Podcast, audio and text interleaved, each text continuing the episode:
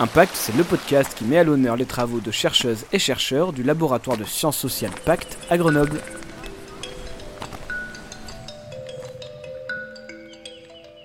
Bonjour et bienvenue dans Impact, le podcast du laboratoire de sciences sociales Pacte à Grenoble qui met à l'honneur les travaux de chercheuses et de chercheurs. Dans cette saison 2, retrouvez tous les mercredis une nouvelle interview de 15 minutes pour vous familiariser avec les recherches sur la crise de la Covid. Aujourd'hui, nous allons parler de l'ergonomie, mais pas vraiment celle qui permet de savoir quelle est la juste hauteur d'une table et d'une chaise. Pour vous expliquer ce que c'est l'ergonomie et de quoi est-ce qu'elle traite exactement, eh bien, je reçois aujourd'hui Sandrine Caroli. Bonjour Sandrine. Bonjour. Vous êtes professeure en ergonomie, vous faites partie de l'équipe régulation à Pacte et vous êtes chercheur à l'université de Grenoble. Nous allons discuter ensemble de votre étude concernant les cellules de crise dans le cadre de la crise de la Covid. Mais d'abord, Sandrine, pouvez-vous nous expliquer ce qu'est exactement une ergonome? Alors un ergonome analyse le travail euh, avec le travailleur euh, sur le terrain pour essayer de comprendre les difficultés qu'il rencontre euh, dans sa situation de travail. Et à partir de cette observation, il va confronter l'opérateur à son activité, à ce qu'il fait, à son action, pour essayer d'envisager avec lui un certain nombre de transformations de sa situation de travail. Les transformations peuvent être à différents niveaux. Hein. C'est vrai que l'ergonome ne s'intéresse pas qu'au poste de travail. Il peut aussi avoir des actions sur l'organisation du travail ou les relations entre les professionnels, dans un but d'améliorer euh, sa santé, sa sécurité, son bien-être et le développement de ses compétences. Problème organisationnel entre acteurs, donc, si on devait résumer tout ça. Tout à fait. En tant qu'ergonome, donc, vous avez travaillé sur la crise de la Covid. Est-ce que vous pouvez nous résumer votre cadre de recherche? Alors, cette recherche euh, s'inscrit dans une demande de suivi longitudinal des cellules de crise euh, en milieu hospitalier. Et quand vous dites longitudinal, ça veut dire quoi? Bah, Longitudinal, ça veut dire qu'on suit pendant longtemps euh, des événements. par exemple, ici, sur les cellules de crise, depuis mars, je suis, donc ça fait quasiment un an et demi. Et le longitudinal en ergonomie nous intéresse parce que c'est une approche où on va pouvoir comprendre le passé, le présent et le futur. Et aujourd'hui, si euh, ils arrivent à se construire comme ça au niveau des cellules de crise, c'est parce qu'aussi dans le passé, il y avait une pénurie euh, au niveau du système de soins. Là, ils arrivent à trouver des solutions ensemble et ça va nous permettre de nous projeter dans le futur sur euh, la manière dont on peut penser autrement la régulation au niveau du système de soins. L'objectif de suivre ces cellules de crise, c'est euh, principalement de comprendre comment les acteurs arrivent à coopérer. Alors moi, je m'intéresse depuis un, certain nombre d'années à tout ce qui est activité collective, hein, comment les gens coopèrent, collaborent, s'entraident. Et effectivement, dans le cadre d'une crise telle que la Covid, il est très important que les gens travaillent ensemble pour pouvoir réélaborer les règles, pour pouvoir s'adapter, pour innover et trouver des solutions face aux problèmes rencontrés. Vous venez de nous parler donc de la coopération entre les acteurs. Est-ce que vous pouvez nous expliquer exactement ce que c'est une cellule de crise? Très bien. Alors une cellule de crise, c'est euh, un organe de décision. C'est-à-dire qu'on réunit euh, un ensemble d'acteurs qui vont avoir des actions à réaliser sur la gestion de la crise. Et cette, euh, cet organe de décision nécessite que tous les acteurs se retrouvent dans un même lieu régulièrement pour pouvoir se coordonner, échanger des informations, euh, pouvoir décider euh, d'actions à entreprendre, et puis après chacun va euh, réaliser ses différentes actions.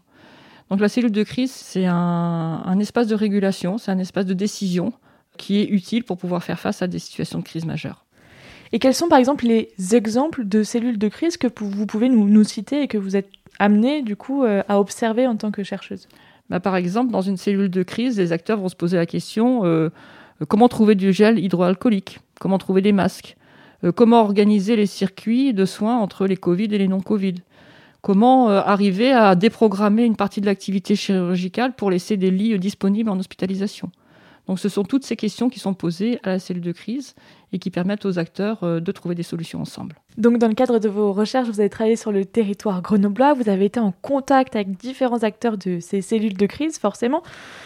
Avant que vous nous disiez effectivement ce qui a relevé votre étude sur leur travail euh, collectif, puisque ces acteurs sont dialogues et trouvent des solutions ensemble, est-ce que vous pouvez nous dire qui sont celles et ceux qui composent ces cellules de crise dans le cas du territoire grenoblois? Alors j'ai pu observer euh, deux cellules de crise, euh, celle de l'hôpital et celle du territoire depuis début avril. Ces cellules de crise se réunissent euh, de façon hebdomadaire et puis selon la gravité des événements avec une fréquence plus élevée. Parmi les acteurs de la cellule de crise du CHU, on a donc la direction avec les deux têtes, hein, médicale et administrative, et un ensemble d'unités de soins représentées par rapport à la gestion de la Covid. Donc les urgences, la réanimation, euh, la gériatrie.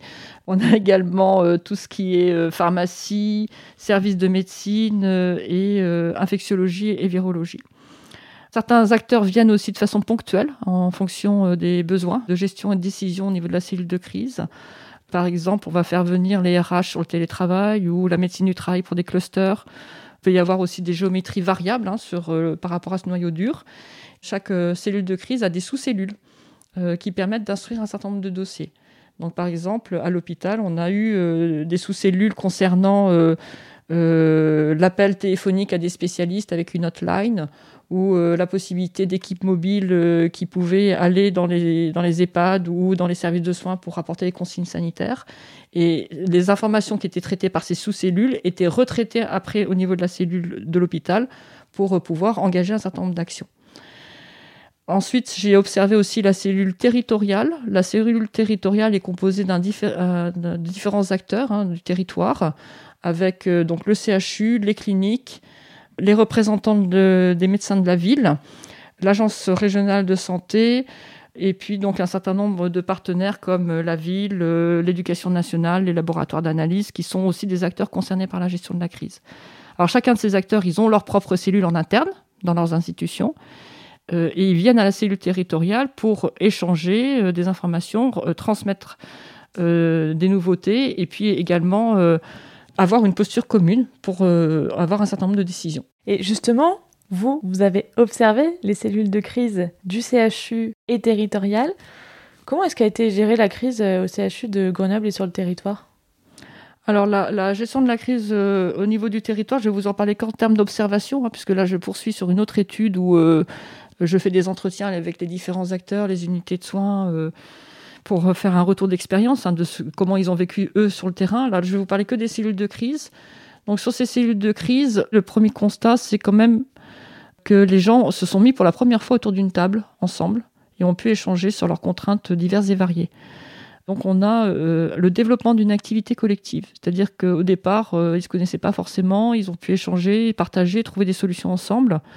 Et on est passé d'un travail collectif à un collectif de travail. C'est-à-dire que les gens ont commencé à partager des valeurs, des postures communes, à réélaborer un certain nombre de règles parce que parfois la prescription était en décalage par rapport aux situations rencontrées. On a vraiment le développement d'un collectif de travail qui, du côté de la crise, la crise a duré longtemps, hein, d'accord euh, Et on a eu plusieurs étapes. Et parmi ces étapes, au début, euh, à Grenoble, on a eu euh, très peu de, Covid. Hein. donc en fait, les gens ont eu le temps de s'organiser un petit peu pour pouvoir faire face avec des filières un peu spécialisées sur le Covid. Ensuite, on a eu la phase de déconfinement. Et ce qui était très intéressant pendant la phase de déconfinement, c'est que les acteurs qui étaient autour de la table, ils ont voulu continuer à travailler ensemble, alors qu'il n'y avait plus besoin euh, de, cellules de crise. Le plan blanc avait été levé, il n'y avait plus, plus nécessité là, ils ont continué à vouloir travailler ensemble parce qu'ils se sont rendus compte que ce qui les liait, c'était les difficultés en matière de pénurie des, soignants et les difficultés organisationnelles.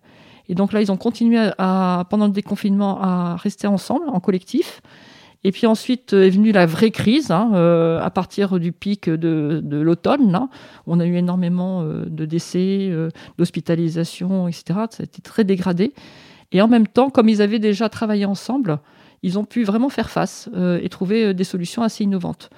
Alors, parmi ces solutions innovantes, ben, c'était euh, par exemple avoir des systèmes de gestion des données d'information pour savoir où il y avait des places disponibles, quelle était la fréquence des Covid, partager ensemble aussi Covid et non-Covid, parce qu'au départ, c'était plutôt l'hôpital qui gérait les Covid, et là, on a, on a transféré les Covid un peu partout. Et puis des innovations organisationnelles très intéressantes aussi, où des équipes mobiles allaient sur place, donner un coup de main, ou des médecins généralistes donner un coup de main aussi à la régulation.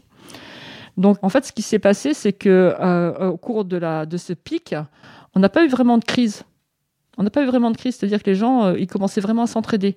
Hein, quand par exemple une clinique manquait de personnel, eh ben, il y a du personnel de l'hôpital qui venait aider en renfort. Ou euh, quand le laboratoire d'analyse privé, sa machine ne marchait plus, il venait à l'hôpital pour faire ses prélèvements et faire les analyses. Donc il y avait vraiment une solidarité qui s'est construite pendant cette troisième étape. Et est venue ensuite la quatrième étape à partir de janvier, où euh, bah, la vaccination euh, les tests, etc., a complètement désorganisé un peu le collectif. C'est-à-dire que les injonctions du gouvernement, la prescription était très forte. la cellule de crise restait quand même un organe de régulation, hein, c'est-à-dire d'échange d'informations, de positionnement, etc mais euh, avec des logiques un peu plus concurrentielles sur euh, le nombre de prélèvements, la possibilité d'arriver à avoir euh, les ressources, etc. Néanmoins, ce qui est intéressant, c'est que maintenant on rentre dans une cinquième phase. Hein. Et cette cinquième phase, on voit quand même que ça continue, hein, puisque les acteurs arrivent quand même à continuer à travailler ensemble, et notamment à se poser la question plus largement de comment on va arriver à mettre en place un groupement professionnel de santé sur le territoire. Donc euh, on arrive finalement à quelque chose qui se construit hein, progressivement. Euh, ce que on peut retenir aussi de cette recherche, c'est que à la fois chaque acteur apporte au collectif. Hein, par exemple, quand il y en a un qui est en difficulté, euh, on échange des informations, on essaye de trouver des solutions ensemble. Mais ce collectif, il est aussi porteur pour chacun des individus. il participe aussi à la préservation de la santé de chacun. Parce que ce que rencontrent les différents acteurs dans leurs institutions, parfois c'est dur, c'est violent pouvoir dire euh, ses écœurements, ses inquiétudes, euh, ses difficultés, sa souffrance. C'est aussi un lieu de partage, euh, plus que de partage d'informations, de partage aussi des émotions et des valeurs. Grâce au Covid alors Voilà. Grâce à la Covid même. Grâce à la Covid. Avant de terminer cet épisode, je vous pose la question récurrente, fille rouge même de notre production. Comment la crise de la Covid, est-ce qu'elle a influencé vos recherches et est-ce qu'elle l'a vraiment bouleversé d'ailleurs? Alors, je ne pourrais pas dire que ça a bouleversé mes recherches parce que mes méthodologies restent les mêmes en ergonomie, hein, d'observation, euh, de confrontation avec des entretiens euh, sur ce que j'ai pu observer, et puis euh, des temps de restitution où je fais de la co-analyse avec les acteurs pour essayer d'imaginer des transformations. Donc moi, dans mes méthodologies, je fais beaucoup de conduite de projet, je suis des transformations organisationnelles ou techniques ou même des dispositifs de prévention des risques, et c'est des méthodologies longitudinales. Par contre, ce qui a, modifié mes, pratiques en tant qu'enseignant-chercheur, c'est que hum, la crise a duré longtemps et elle dure encore. Et je suis encore actuellement les cellules de crise. J'ai observé 152 cellules de crise. Donc, ce qui représente un temps énorme hein, en termes d'investissement, puisqu'en général, nous, sur des conduites de projet, on est sur des choses moins longues. Et euh, ça représente du coup un magma de données énorme euh, à traiter avec des choix et des priorités à faire que je vais pouvoir poursuivre avec deux contrats de recherche là, qui vont permettre de, traiter à la fois les données des cellules de crise, mais aussi du lien entre ces cellules de crise et les acteurs internes à l'hôpital, euh, les unités de soins euh, particulièrement, et puis euh, les acteurs externes à, l'hôpital. Donc une suite dans cette recherche. Tout à fait. Et c'est passionnant.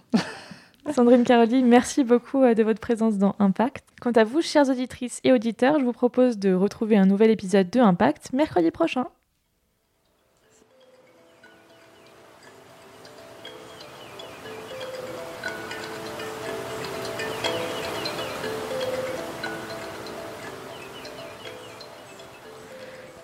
Vous aimez ce format? Vous avez des questions, des réactions? Racontez-nous tout sur Apple Podcast ou sur les réseaux sociaux. Hashtag Impact Podcast. À très vite